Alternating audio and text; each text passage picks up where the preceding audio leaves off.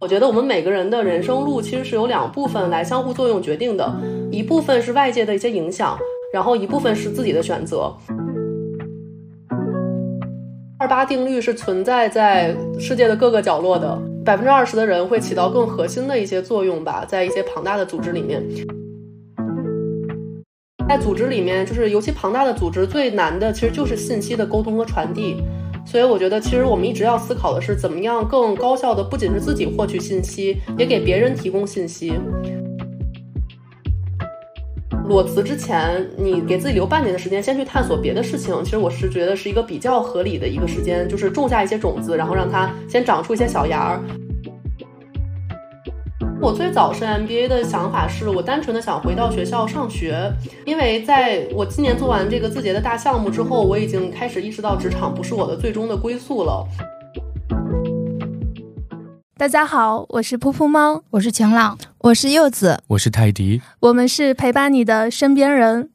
今天我们来和大家聊聊阔别已久的职场。以及我们女性在成长中如何去做出选择的话题。那这一期我们邀请到的嘉宾 Lily，同样也在小宇宙上有一档播客节目，叫做《卧龙凤雏》。是的，Lily 和《卧龙凤雏》节目的另一个主播王石玉，她们都是妥妥的宝藏女孩，身上有很多吸引人、想去深入了解和探知的故事和经历。李李在互联网大厂字节工作过，现在呢选择了裸辞，准备继续念书啊。未来他说他想成为一名人生教练，帮助更多的年轻人去激发自己的潜能，过上自己喜欢和想要的生活。那下面我们就让 Lily 来和各位听友打个招呼。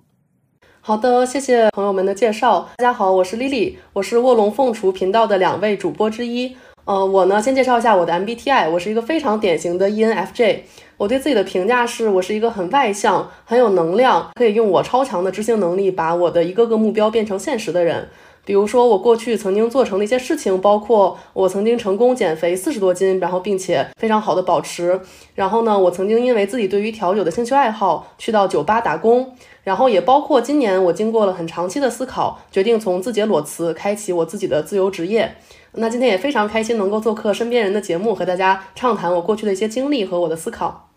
其实我一直都是卧龙凤雏的听友，而且我是他们上海的会员会会长。我非常喜欢丽丽的节目，我作为他的一个资深听友，我也听了他上面基本上是每一期节目都不落下，包括今天他凌晨十二点才刚刚上线的减肥四十多斤的那一期，我觉得他太强了，能够减肥四十多斤的人，这样的人他应该做什么事情都不会太差。我觉得丽丽真的好厉害哦。然后丽丽，你知道吗？我们身边人也是一个一人主播团，我们五个主播现场在跟你连线的四个主播都是一人，其实我们都是差不多的。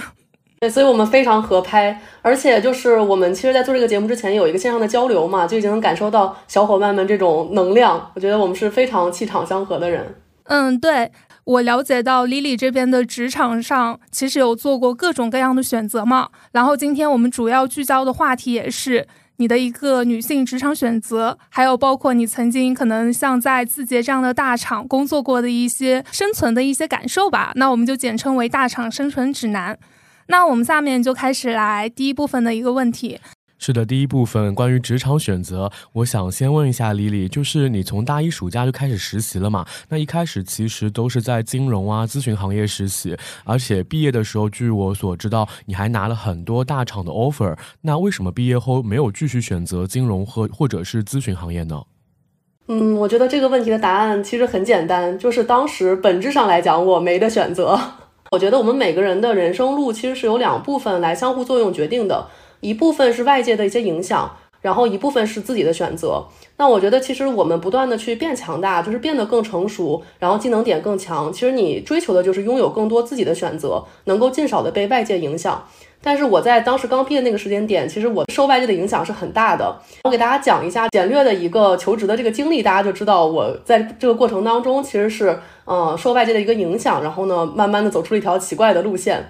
我当时其实是在芝加哥大学读本科，读经济，这个也是我们中国学生比较常见的一个相对来说有用一点的专业。然后当时我受到大家的影响，就会想说，那我也跟着大家一起去做金融，毕竟是一个比较高薪的、光鲜亮丽的这样的一个行业。但是呢，我到了大三，我才发现这个方向真的不适合我。我在各种那种 network event，就是你需要认识行业前辈的活动当中，我都只想逃跑。然后我就意识到，其实我是被朋友们、同学们带跑偏了，我根本没有办法成为华尔街之狼。所以这个时候，我想我要赶紧改变一下我选择的方向。我又用一个寒假赶紧转型去学习咨询。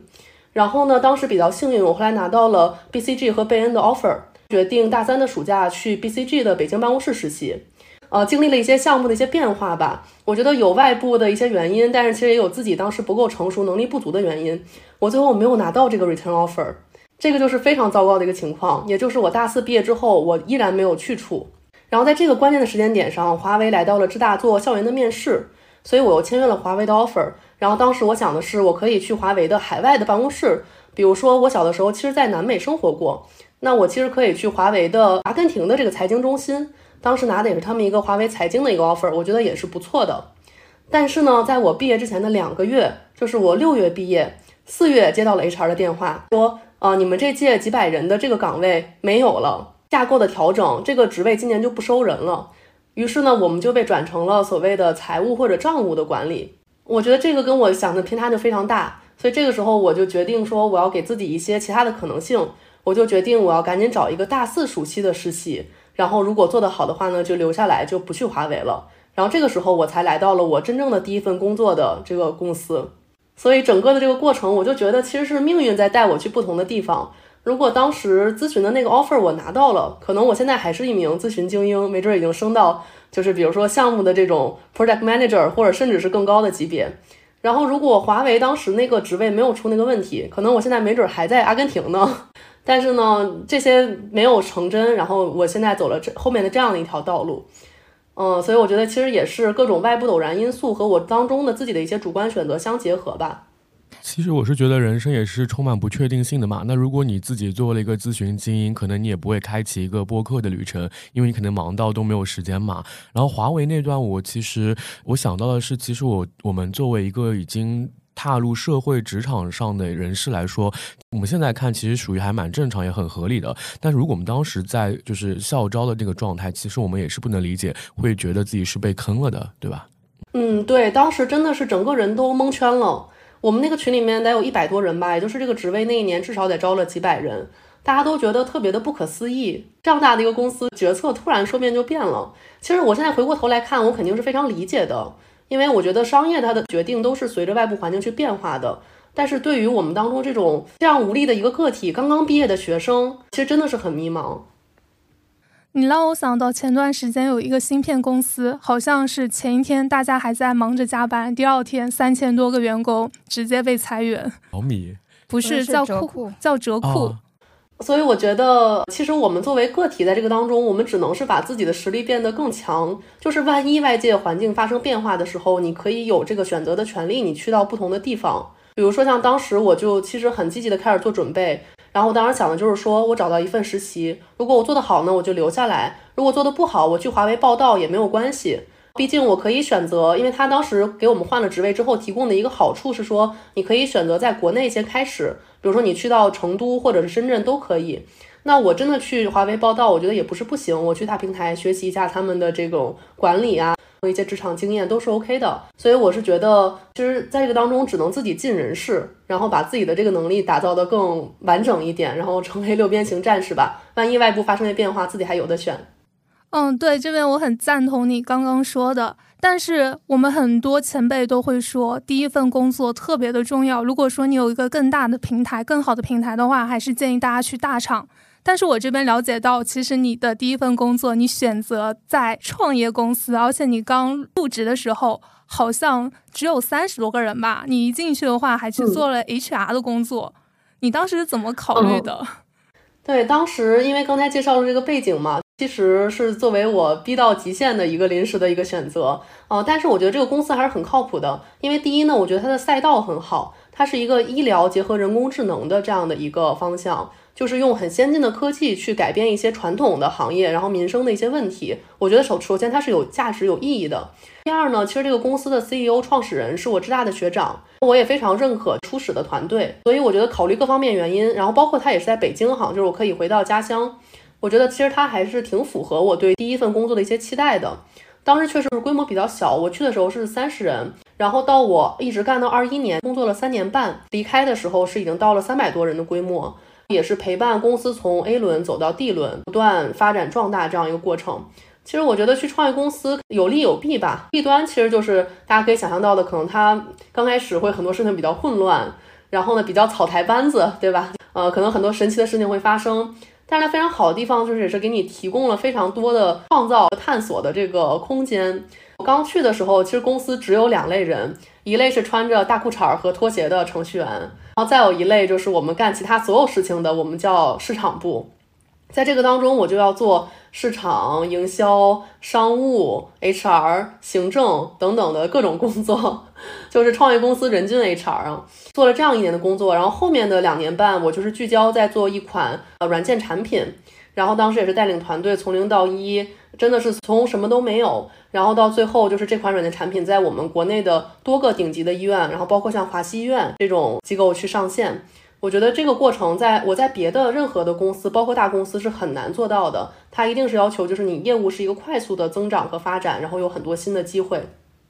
哎，我有个问题，就是你刚刚来这个创业公司的话，有类似于那种代教老师吗？就是有没有人可能会对你进行一些职场的培训，还是说各个项目的话都是可能靠你自己摸着石头过河？我觉得其实当时是一个挺松散的状态。我觉得像你说代教老师这个概念，可能是在大厂，就是一个比较严密的，然后比较规模大一点的机构才能去实现的。其实创业公司就那么几号人，大家就事情就一起干，然后遇到什么问题一起想。而且当时我遇到的第一个领导是我的人生偶像那个级别的，我觉得非常厉害的一个领导，又能在一些大的思路上面去指导我们，就是给出一些很创新的一些解法。但是呢，在具体的项目上面又特别的敢放手让我自己去做，所以当时我们就是做很多事情，真的就是野路子来，大家在一起去想一下，说我们有什么样的好办法，大家能想到的，用最少的成本，因为我们还要省钱，不像后来我到了字节发现，哇，我们有这么多钱可以烧，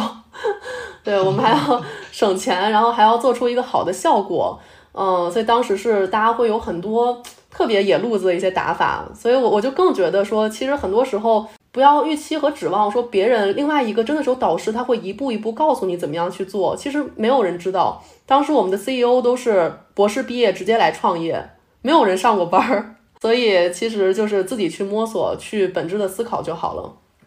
哦，我感觉这个就有点像是我们当初几个人聚在一起做播客，我们也是大家基本上是没有经验的，甚至是他们有些人播客都没有怎么听过，但我们就是先一边做一边摸索一边去学。我感觉你你们经历的也是这样的一个状态。那我们也是野路子出身了。对啊，我们就是野路子打法呀。对，其实我觉得有的时候没有什么所谓正统，就比如说当时我们做医疗人工智能嘛，就是用 AI 技术去解决一些医生看医疗影像遇到的难题。这事儿本来之前都不存在这个细分的领域，没有人知道所谓应该怎么做。所以其实回头来看，反而我觉得我们创造了很多这个行业应该怎么样去做营销，应该怎么样去开启商务的一些范式。我觉得要有这个勇气去创造，其实很多时候年轻人反而是可以做出很多就让人意想不到的一些效果的。对，我觉得在这其中，其实你也锻炼了你的很多能力。就像你开始自我介绍的时候，你就有说过你想成为一个六边形战士。我觉得在第一份工作里，你刚刚也说了，你有经历过去做 HR，你有做市场，有做产品经理，你也要去做营销，甚至我不太清楚你是不是自己还要对外去做客户经理这样的一个角色。那刚才你也说到，就是你从零到一的一个项目产出都有跟过吗？那你之前我是听你的节目，你有说你上班上的最后就是有斑秃和抑郁，甚至是爆胖。我觉得这段经历的话，我们还蛮想听的，因为后来你也说你有因为这些经历导致你在这家公司上班上了三年半，你最后还是选择了裸辞。那你做这个决定大概是花了多少时间呢？首先是这样的，其实我做这个项目确实是做了整个两年多，就是做一款产品。然后当时最巅峰时期，就是我作为唯一的一个产品经理，我带一个十几人的团队，其中包含前端后端的开发，包含测试、设计、实习生等等。跟我们的商务团队去对接，然后直接会去跟大医院的是那种主任甚至是院长去做 present，然后呢实现商务的这种合作。压力真的是非常非常大，因为我觉得但凡做过 PM 的同学应该知道，一般的来说是一个产品经理其实对三四个程序员就可以了。但当时因为我们各种组织架构啊等等的一些原因，然后造成了这样的一个非常恐怖的极端的一个局面。所以当时我觉得真的是扛着非常非常大的压力，我要不仅的去把这个产品不断的去做迭代、去做优化，然后还要实现商业化的整个的闭环，从之前的打单，然后呢到签约，然后到甚至是售后的交付和培训，真的是非常离谱的一个过程。但其实我最后决定辞职，还真的不是因为忙和累，就是我在这个最极端的情况，其实我唯一的想法就是我要顶住，我要对这十几个人的团队负责。但是我后来决定离职，是因为到后面就是我在这个公司最后半年，由于各种的，就是公司的一些原因，然后呢，我开始闲下来了。这个时候我开始慌了，我觉得我没有成长了。我看了一圈，感觉公司里面我能再去做的新的事情也不多了。这个时候我想离开的，从呃我想要离开到我最后离职是半年的时间。非常巧的是，我今年从字节刚裸辞嘛，我从想要离开到最后离开也是半年的时间。所以，其实我跟身边朋友交流，我都会觉得，就是裸辞之前，你给自己留半年的时间，先去探索别的事情。其实我是觉得是一个比较合理的一个时间，就是种下一些种子，然后让它先长出一些小芽儿。裸辞之后，可以接着去做这件事情。嗯，那我想问，如果当时你没有离职的话，是不是现在已经可以做到一个领导层面，然后独？因为其实你说你当时就已经独当一面了嘛，其实完全有能力去做这样一个角色啊。嗯，这个问题其实我真的自己都没有特别想过，因为对于我来说，就是我觉得我被管理和管理其实都不是我特别感兴趣的方面。其实我特别理想的是能做那种专家型的人物，就是可以不用带一个团队，或者不用被一个团队管理，我去做更多的贡献。但我感觉这个路线在国内其实就蛮少存在的，一般比较强的人都还是要带团队的。所以我觉得我真的从来没有想过说，如果我没有离开，我会做到什么样层级的一个领导，然后带领多大的一个团队。因为这个对于我来说，感觉好像从来不是我职场当中特别想要去追求的一个东西。就等于说，你找到另外一种解法，走了另外一条路。嗯，是的。其实我觉得到现在，就是我裸辞，然后开始自由职业，其实是走这条路吧。就是希望我在我自己的这个自由职业的这个方向上面，未来成为一个不断的深入的这样的一个人才。好的，了解。那刚刚丽丽你提到说，你从开始决定到最后辞职，其实不是冲动型的，有用到半年的时间。那么在之前预采访的时候，你有提到过，就第一份工作你辞掉之后，在过渡到字节入职之前，其实你短暂的在酒吧工作过两个月，还同步做了酒类的自媒体。那会儿的时候，你也是半夜四点睡，中午十二点起，是不是就想弥补你在决定离职的时候那会儿特别闲的那样？这样一个工作节奏吧。那我想问一下，你当时为什么会做出这样一个选择？可以把这段经历详细的跟我们分享一下吗？嗯，好的。我当时从第一份工作是二一年三月份裸辞的，然后我一直到二一年五月份，就整整两个月的时间，我是去酒吧工作的。是再往前半年，就是那个时候我就对酒吧和酒文化已经非常感兴趣了。所以从二零年的九月份，我就开始写自己的公众号，去做这种酒类的内容。因为其实说实话，酒吧这个圈子是比较小的，就是我在比较核心的这种调酒师的这种专业人群，然后还有一些资深的酒客里面，是当时打开了一些小小的知名度，也认识了一些圈子里面的朋友，也有很多收获。后来当时在我这个三月份裸辞之后，我就是去到了朋友的酒吧去打工。其实我的目的是这样的，就是我当时是认为我这辈子一定会有一天开一个酒吧的，所以我去酒吧打工不是玩票，不是玩玩，我是真的要去认真的学艺。包括我要学习怎么样调酒，然后怎么样运营一个酒吧。当时其实我很清醒，就是我知道那个时候我还不具备开一个酒吧的能力，因为开酒吧在北京，我觉得至少要大几十万打底吧。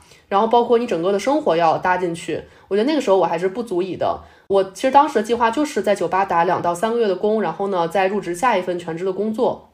所以是整个是这样的一个计划。确实这两个月就是我觉得是完全别样的一个人生体验吧。从生物钟上面首先就不一样。我真的是晚上四五点睡觉，然后呢到中午十二点起来，下午歇一歇，晚上去上班。包括我觉得接触的人和事，就是跟我们正常上班也是完全不一样的。我们之前经常会说，大家裸辞了之后可能会有什么 gap year，你这个是 gap months。你就 gap 了两个月的时间，在酒吧去体验另外的一种生活。其实，在我们节目刚刚录制之前，我们是线上的腾讯会议接入的嘛？我们让丽丽展示了一下她家的酒，他们家有非常非常多的酒。因为我作为他的一个资深听友，其实我有在他的节目里有听到他之前讲他在酒吧打工的一些经验，甚至他在酒吧打工的时候，他跟别人说他要去字节入职的时候，还会有客人去挑衅他吧？当时就有跟他好像是之间产生了一些小小的一些冲突，这段可以讲吗？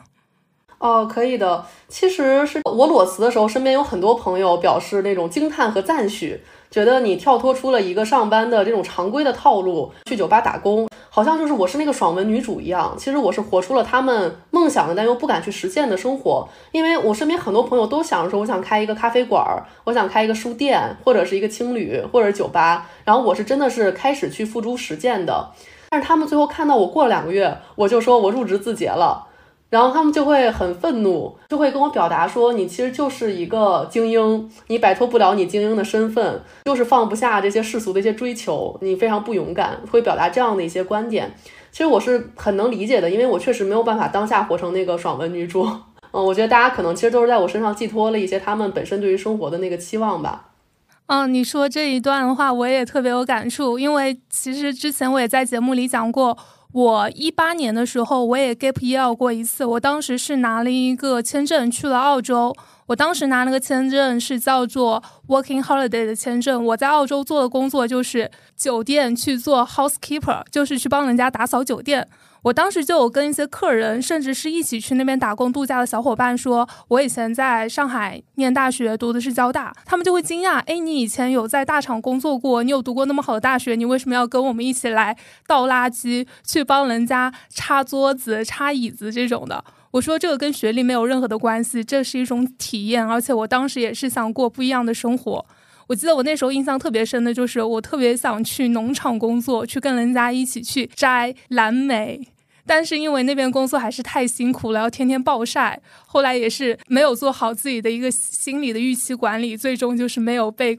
农场录取。对，每一段生活它都有一些自己的一些短板和问题吧。嗯，就比如说对我来说很大的一个问题，第一是整体来说酒吧蛮难挣钱的。然后呢，第二个来讲，就是这个生物钟确实非常不利身体健康。我当时进入字节前一周就就头一周我就肠胃炎了，因为可能过去两个两个月就是熬夜太多了，然后作息非常的不规律。既然聊到了字节，那字节有一个传说，它就被称为互联网人的耶路撒冷。那就想请这个丽丽详细分享一下，你在字节这样的大厂工作的时候，你觉得需要具备哪些工作技能和基本素养呢？我补充一点，都说在字节一天等于人间一年，但还有一个说法叫字节和心脏只有一个能跳动，所以它在里面肯定需要特别多，比如说学历啊、情商啊，你刚刚提到的你的生物钟和时钟方面的东西，还有另外一些专业技能，以及你在人脉积累上有没有在其中有得到很大的一些提升，或者说需要哪些基本的能力？嗯。我觉得，其实，在字节工作，因为确实是由于业务和职能的要求不同，就是从工作技能上面来讲，我们很难说的很细。比如像我当时是在飞书做市场营销的工作，那这个和比如说你去在字节做程序员的这个工作，它肯定要的技能是不一样。但是我觉得在字节这样的一个体系里面，我最大的一个收获，其实是一个心态和觉悟上发生的一个变化，其实就是自己的 ownership，自己去做决定。这个是我到字节之后过了半年多，我才逐渐意识到和适应的。因为其实之前在创业公司，就是我们也非常的草台班子，也非常的野路子。但是呢，因为毕竟创业公司它的资源有限，我们就这么多人，就这么多钱，所以其实你做一件事情之前要非常仔细的讨论，然后包括跟老板去，相当于是请示吧，你要大家做好这个决定，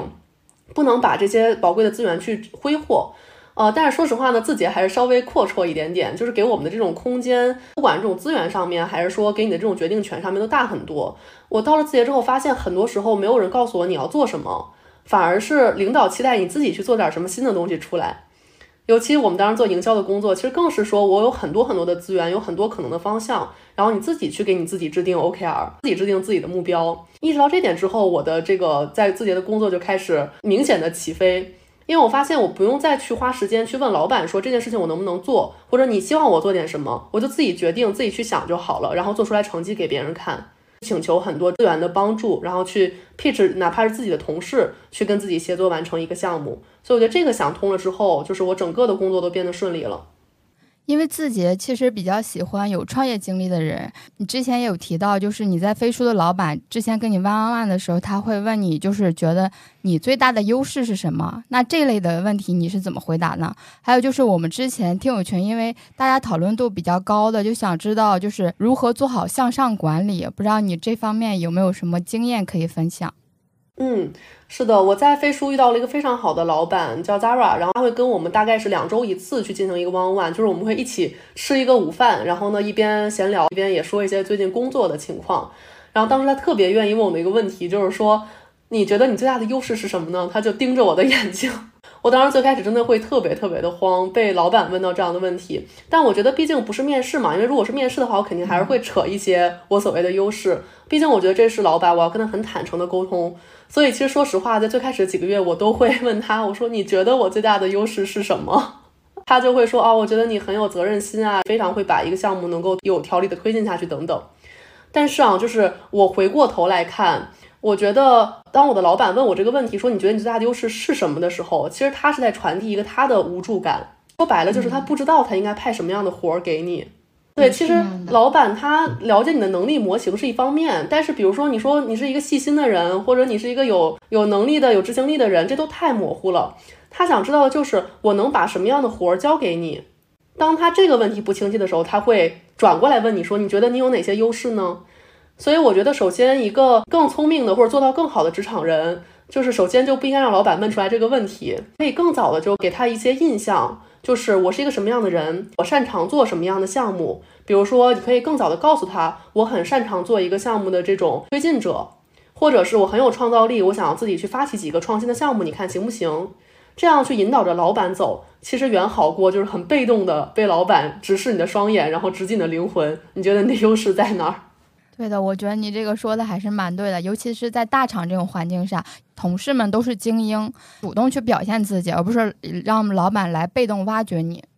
对，这个就涉及到刚才我们说到的向上管理这个问题。其实，在字节，首先我们是不提倡向上管理这件事情的啊，因为它可能就是会你把精力都浪费在就是面向老板工作这件事情上了。但是其实我觉得这个概念是有它非常正向的一个方面的。我觉得其实我们不自觉的这个当中都会去做向上管理，为什么呢？因为我觉得其实你是需要去包装你自己的。不知道大家会不会有一个感觉，就有的时候同样的一个观点或者一句话，两个不同的人说出来，有的人信服度就是更高。这个其实是来自于你长期的就是对他的这种信任，然后他给到你的这种专业的感觉等等。其实我觉得这个就是一个非常正向的包装，它能够帮助你用更小的一些成本或者花更小的力气去实现你想要的一个结果。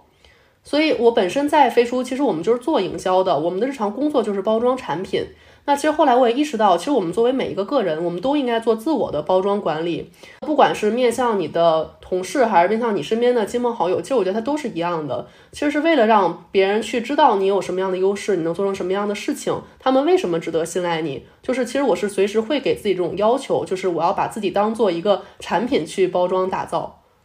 你说到这里，我特别认同啊！据说就是你们飞书每个人都有一个个人说明文档，是吗？你们有做这个东西是吗？有呀，这个就是我们倡导的一 种一种工作方式。哦，明白。那那后续你能不能把你的个人使用说明发给我们看一看？我们也可以加到我们的 show notes 里，因为我们其实很多人，不管是职场啊，还有在个人现实生活中，他想去交友的时候，他也不知道如何去跟人家介绍自己，这里都是缺乏一层对自己的包装。有的时候我们会给自己贴很多标签，也是希望给人家留下一个更好、更深刻的印象。所以我觉得这份个人使用说明的话，对我们也有很好的一个借鉴意义。对，我觉得不管是在工作和生活当中，都应该是更主动的把自己去抛出去，然后抛出去这个当中包含一些这种包装的这个成分。我觉得就举个最简单的例子吧，大家刷刷 Tinder，对吧？就是你可以看到很多人他那个底下就不写什么有用的东西。我觉得这个就很奇怪，因为那这样别人怎么样了解你，或者跟你来去用什么样的内容去开启话题呢？其实我觉得每个人可以去更主动的把自己的更多方面，比如你喜欢什么，你是什么样的人，你希望别人怎么样来 approach 你，然后跟你开启什么样的话题写出来。其实双方的这个交流和互动是更加高效和顺畅的。所以其实像 MBTI 还有星座，往往就是你通过了解自己，然后把自己的那一面呈现给他对方，然后你们快速的去交流，快速的认识彼此。对，因为刚刚丽丽说的那个，我感觉就是和我们的做相亲那期的嘉宾有呼应，因为他当时说就是大家如何去做好自己的一个简介嘛，类似这种。这个其实也是通的，包括我现在在教学生如何在群面和单面中展现自己，我也会告诉他，你要先了解自己，然后在这个过程中，你不要想着我一定要去做什么角色，了解自己的基础上再去呈现，那这样对方能够看到你最真实的一面，他是否想要也可以做一个很明确的选择，而不是。你万一就是被迫做了那一个你不想做的自己，结果他因为看中了这个闪光点，到时候入了职，却却因为你没有继续暴露出这个闪光点，那你确实会让老板失望嘛？开展工作也会很难。其实我在你的节目里也听到你之前有讲过，你当时离开字节之前有做过一个你认为是天花板级别难度的一个项目。就是因为我们的认知里都觉得大厂的一个项目其实是一个 team 的一个团队合作嘛，就是可能这个项目里他们有很多人，少的可能就是六七个，多的话几十人都有。但是因为每个人都有他的想法，他的一些观点，那实际推进的一个过程其实是很难很难的。就是我想听一下你这方面的一些想法。嗯。是的，当时我做了一个项目，是我们市场的传播的项目吧，我就不具体透露是什么样的一个具体的事情了。但是它确实是以这个就是内容为核心的，我是其中的这个核心内容的负责人。我们这个项目确实也是我们非常重的一个项目，然后它涉及的整个的成员的人数规模应该是上百人的。而且是从我们业务上到 CEO，下到我们一线的同学是非常多的这个分支，包括我们营销的同学，包括我们做产品的、做商务的同学都会参加的。像刚才被问到这个问题，就是说这么多人怎么样去协调，然后实际推进落地是不是很难？我觉得真的很难。当时我就是这个事情真的是做到头秃。而且说实话，我觉得很难的一点是在其中，就是领导的工作节奏和他的一些习惯，我没有办法去改变他。作为这个内容的 owner，就是推进落地真的是非常难的。然后说实话，就是我最后去决定离职吧，也是因为这个项目带给我的一些冲击，它甚至冲击了我核心的对于职场的一些思考和理解。因为我觉得最本质的难的点，其实就是我没有办法去控制很多事情的这个节奏。包括我的每一层的这个领导，他们在这个当中，大家的互相这种协调，然后关键的这种融合是非常非常困难的。所以我就更意识到，就是在一个组织当中，其实我很难，就是哪怕我已经是一个 owner 的角色，但我依然很难去把它按照自己的一个想法和节奏去实现，要去做非常多的一个妥协吧。然后我觉得这个当当中对我来讲，其实是有一些这种磨损的。对，是有一些内耗的，所以这也是为什么我后来选择裸辞，然后自由职业，其实开启了一个就是单兵作战的模式嘛。或者未来我最多是希望一个小团队能够很高效的沟通和推进。但是如果大家真的是要面对一些这种大项目的一些推进，就是我也有一个小小的心得吧。比如说当时我们是要因为是要沟通很多方嘛，我作为核心的内容的同学，其实很多人都还问我说这个内容进展的怎么样了，就是我一天要被问几十遍。所以后来呢，我就拉了一个话题群，就每天都会定时定点给大家同步这个最新的进展，做到就是我单方面的这种全面的一个沟通和通知，然后这样去减少一些这种重复的沟通。所以我觉得就是虽然说很痛苦，但还是有一些小的一些工作方法的改进，可以让这个事情的痛苦程度稍微低一点，而且别人会对你留下一个很好的印象，觉得你是一个非常有条理的，跟你做事很踏实、很放心的这样的一个人。哎，你刚刚说的那个复盘技巧，其实在我们项目管理里也经常会用到。比方说，我们会有一个 timeline，记录我们这个项目什么时候开始启动，什么时候开始进行，以及什么时候即将要完成交付。我们都会在某一个具体的时间，提前在我们的不管是这个项目的钉钉群，还是我们跟客户的微信群里，比方说周一一大早，我们就会把本周的一个安排，我们做了哪些事情，即将做哪些事情，我们各自的分工，多方面的对齐。我觉得这个是我们现在所有职场人都是需要去注意的一点，这样子也会让人觉得你非常的负责任，项目交到你手上是很靠谱的。所以我觉得这一点刚刚提到的很好，对，因为我觉得在组织里面，就是尤其庞大的组织最难的其实就是信息的沟通和传递。所以我觉得其实我们一直要思考的是怎么样更高效的，不仅是自己获取信息，也给别人提供信息。哎，刚刚其实我们聊了这个问题的话，我有一个小问题想问问你：你更喜欢团队协作，还是说就是跟自己的一两个小 partner、小团队单干的这种啊？我更喜欢小团队跟单干。嗯，这样你是会觉得自由度更高一些吗？就比方说你跟石玉两个人做一档播客节目。对，是的，我觉得几人规模去做一些力所能及的事情，是让我觉得最舒服的。因为其实我觉得，在一个尤其是在字节这样庞大的一个体系里面，其实我们每个人都是一个环节。比如说我做的很多传播项目，其实我很难去追踪它的前因后果，或者就是说它的最后的落地的效果吧。就是我很难真的去跟一个一个商务的同事去沟通，说这个事情到底对我们的商业化成功，对它的这个产品的售卖有什么样的作用。我觉得我们不是 CEO 那个层面，很难看到事情的全貌。但我又特别有这个执念，我想知道这个业务到底是我做什么样的动作对它是更好的。我觉得作为一个传播的，就是市场的同学，知道它真实的对我们的这个商业化的效果是怎么样的，对我来讲是很失落的。但是呢，像播客，它的这个反馈就非常的直观。我们做一期出去，然后你能看到数据，你能看到大家直接跟你的互动评论，这个是让我非常满足的。对，我也觉得，就是有的时候一个团队人太多了，如果每个人都要抒发一个观点，最后到底是听谁的呢？我一直都是服务药企这一块，有一个特别知名的德国药企，他们就是提倡人人都有话语权。那在一个会议里，如果一旦这个会议超过了十个人，这个会议不开一个多小时是开不完的。最后做会议纪要的人特别的痛苦，因为他这时候就不确定最终以谁的是结论，我们再去推进落落地接下来的事情。我觉得这也是职场里会非常令人痛苦和内耗的一块。对，因为我确实觉得，就是二八定律是存在在世界的各个角落的，百分之二十的人会起到更核心的一些作用吧，在一些庞大的组织里面。然后，因为刚才我有提到，我在第一段工作经历里面，我不是作为产品经理带了一个十几人的团队吗？我想补充一个后续，就是其实再到第二年，然后我们对这个产品的一些质量啊等等，就不是那么满意，包括公司的组织架构的一些调整，最后这十几个人的团队被一个程序员替代了，这一个程序员带着他的一个实习生。两个人，然后把整个产品相当于是基本上是调整架构，重新做了一遍，然后它的效果性能比原来好了无数倍，所以我更相信一个非常厉害的程序员，他可以以一敌十敌百这样。经过就是老板的同意，自己这么做的吗？呃，是的，是的，就是我们确实调整了，因为大家非常认可他的能力，知道他是可以整个的去规划，然后包括到落地这样一个完整的产品的。那他真的好厉害啊！那我想知道，他一个人代替了十几个程序员，那后来那十几个程序员他们去哪儿了？呃，创业公司的一个风险吧，就是在于他的这个人是会随着公司的运营的情况，还有外部的商业环境去调整变化的。对，这被 HR 优化了吗？这可以说吗？这个就是职场可以猜一猜，当代职场的一个不确定性。对，当然肯定有能力的人还是会留下来，接着投入其他的项目了。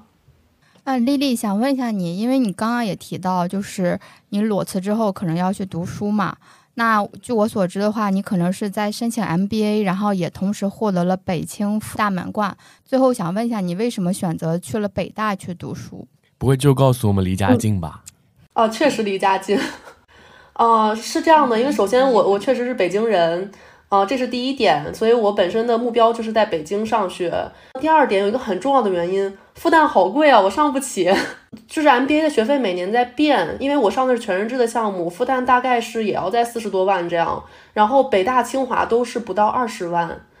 嗯，因为有一些这个可能是有一些相关的政策，这个实在差得太远了。所以城市的考虑，一个是学费的考虑，我觉得选北大或者清华对我来说是非常合适的。然后我最后选择北大，其实整体来讲是因为我更喜欢这个学校，非常期待去上学。就不光是听 MBA 的课程，我是想真的去学校里面旁听很多我喜欢的人文社科类的课程呀，然后参与很多学校的活动啊等等。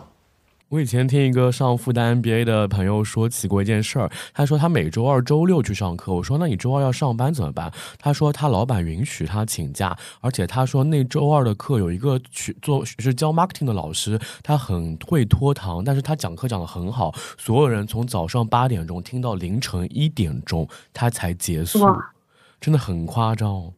嗯，那看来真的是很有魅力的老师。我我觉得 MBA 其实整体是一个相对来说比较松散的项目，不管是非全日制还是哪怕是全日制，其实都是给你很多空间的，就是你愿意去实习啊，然后愿意去做其他的活动，自己的创业什么的都可以。所以其实我觉得我更看重的是一段回到学校，然后有更多的新的信息输入的这样的一个机会，挺好的。刚刚就是泰迪有说到过，他那个朋友上复旦的 MBA 要上到凌晨一点。我在想，他们的学费四十多万呢，肯定是要把这个学费给挣回来。真的是没有没有人就直接走的，他们就听完才回去。在我那个时候，觉得很离谱。看来非常物超所值。嗯，因为当时我去面试了三个学校嘛，我确实感觉三个学校的风格也非常的不一样。我第一个面试的是复旦，然后我当时的感觉就是好精英、好高级、好专业呀。当时的三位老师全都是那种西装笔挺，然后呢拿一个 pad 去翻我的请的材料。我们是四十分钟英文全英文面试。后来呢，我面了北大和清华。基本上都是老师就穿着比较日常的衣服来翻纸质的材料，我们要打印出来交给老师。然后呢是中英文各占一部分这样子的，所以我觉得就是当时去复旦体验了一下，也是对复旦 肃然起敬吧，感觉整个的氛围真的非常不一样。哎，关于这一段，就是你去北大、复旦还有清华去面试 MBA 的这些经历，你后续能不能在你自己的节目里去展开聊聊啊？其实我还对这个比较感兴趣，说不定后续我也想去交大或者去复旦读一个 MBA。嗯，因为我觉得可能很多人，尤其是这几年经济形势没有那么好嘛，可能都会考虑回到学校再深造一下。所以我觉得，如果大家想要了解，比如说什么样的情况应该是 MBA，然后怎么样选学校、选项目，怎么样准备，然后包括面试等等，之后可以做一些分享。对，我觉得这也是一段重启人生的一个新的选择，非常好，就是去读书。就像我经常会跟我的主播朋友们说，如果三十五岁我还没有结婚，我就会带着我攒的这一笔钱去欧洲留个学。因为我特别想去北欧感受一下那边的氛围以及那边的自由，我觉得这也是我未来去再次重启人生的一个关于我的选择吧。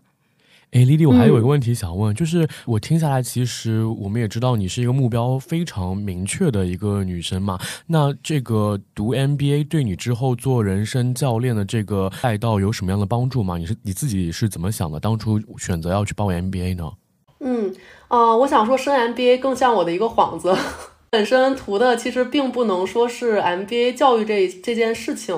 其实我最早升 MBA 的想法是我单纯的想回到学校上学，因为在我今年做完这个字节的大项目之后，我已经开始意识到职场不是我的最终的归宿了。我想要的可能是一个更小团队能完成的，然后呢，我可能不要天天就是比如说必须要到办公室，就是我在时间和地点上面更自由的这样的一份自由职业。那我意识到，就是我在字节的这样的一个这么饱和的这个情况下，我是不可能去做任何的探索的。所以我当时想的就是说，我想回学校，一边上学，然后一边做一些这种职业上的探索。我是希望自己长期来讲就不要再上班了，然后能够自己做一些自己独立的长期的小事业。所以当时出于这个目的去申请读书的。那为什么是 MBA？嗯，其实也是因为，首先我只读了美本，我没有硕士的学位，所以我升个硕士是非常合适的。然后我觉得，考虑到我之前的这些都是商科的背景，我是 MBA 就是最轻松的。还有一点就是，毕竟之后要做自由职业，其实说白了就是你个人的小的创业。那我觉得一个 MBA 的学位其实也算是一个它的背景的一个加持。那对于我长期来讲这种创业，我自己的这种身份的介绍的丰满也是有好处的。那我目前是在辞职之后的这个 gap 的这一年嘛，然后我年底会去考这个研究生的考试，因为这个是难度不大的。我现在已经是学校预录取的状态了。然后明年九月去上学，之后会有两年的读书的时间。我是希望在整个过程当中，我能够把自己的这个自由职业，啊，就是 life coach 的这一块儿去做起来，然后呢，作为长期的事业，不用再回归职场了。你当初是怎么知道 life coach 这个概念的呀？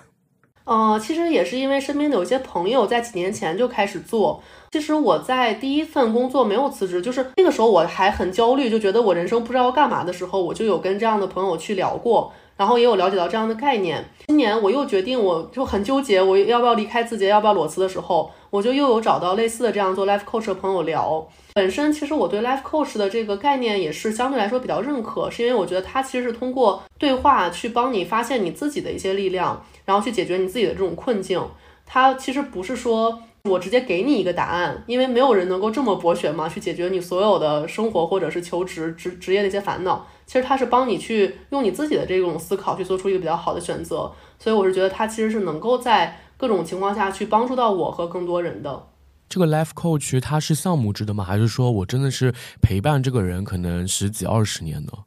其实这个就像心理咨询师是一样的，这个是看你自己想要去实现什么样的一个目标，它其实就是你长期的一个伙伴，持续的跟你对话。比如说你可能希望他长期的去陪伴你，那就是一个长期的关系。然后或者比如说你就是在换工作这个前后，你非常焦虑，你不知道该怎么选择。然后呢，你把工作换了之后，你的人生豁然开朗了，你不再需要这个教练了，你就可以终止这个关系。我觉得这个就是完全看我们的这个寻求帮助的这个人他是什么样的一个情况。嗯，听下来感觉人生教练不仅可以作为别人人生选择还有思考成长上的一个好伙伴，其实对于自己的一个节奏的把控也可以起到非常大的一个作用。像我们身边人节目，我跟柚子之前都有去体验过心理咨询。未来的话，有机会的话，我们也想感受一下 life coach。你这边什么时候可以开始开课呀？就是什么时候我们可以来上你的课呢？我们也想体验一下哎。好的，我也非常期待哦。我最近就是正在开始我的这个学习，因为啊，它是有专门的这种培训机构，然后包括之后我们也会去考专业的这种证书的，就是你有这个营业的这种资格。我们也会慢慢的去积累自己的这种呃咨询的这种小时数，然后我觉得在这个阶段当中，我就可以去开始做一些这种练习了。我可以就是跟大家去试一下，看一下反馈怎么样。嗯，好的好的，我感觉我们身边人的听友，包括卧龙凤雏的很多听友，也是想跃跃欲试的，能够和丽丽一样亦师亦友的共同陪伴。那今天就非常感谢 Lily 给我们带来那么多关于职场的一些感悟啊！虽然说你现在已经不是职场人了，但是对于我们在座的三个现役职场人来说，还是比较醍醐灌顶的。为什么说是三个？是因为泰迪他也是自由职业者，他也是跟你从同一个大厂出来之后，他就开始自由职业了。具体他做什么的话，你也可以让他私下偷偷告诉你。其实我以前有对 Life Coach 这个。角色很感兴趣，但我没有深入了解啊。我因为我也知道国内做的比较少这块，嗯嗯，对，还比较蓝海，说不定后续泰迪也成为你的同行，也去做 life coach 呢。今天其实我们聊了挺久，还蛮意犹未尽的。但是因为是线上录制嘛，效果还是稍微差那么一丢丢。那希望后续我们也可以去北京啊，或者是请丽丽来上海，跟我们线下面对面的去交流。后续其实我们也会请到丽丽的小伙伴，那同样也是卧龙凤雏的主播王石玉来上我们的节目啊，大家也可以提前期待一下，因为我个人真的是非常喜欢这一档节目。会非常忍不住的，也想安利周围的小伙伴去听《卧龙凤雏》，反正大家是可以放心的从第一期开始使用。那最后，如果你喜欢这一期的内容，欢迎在我们的评论区给我们评论，给我们点赞和收藏，也欢迎大家能够添加我们制作人晴朗的微信进身边人陪伴群和我们互动聊天。那我们下周再见，拜拜，拜拜。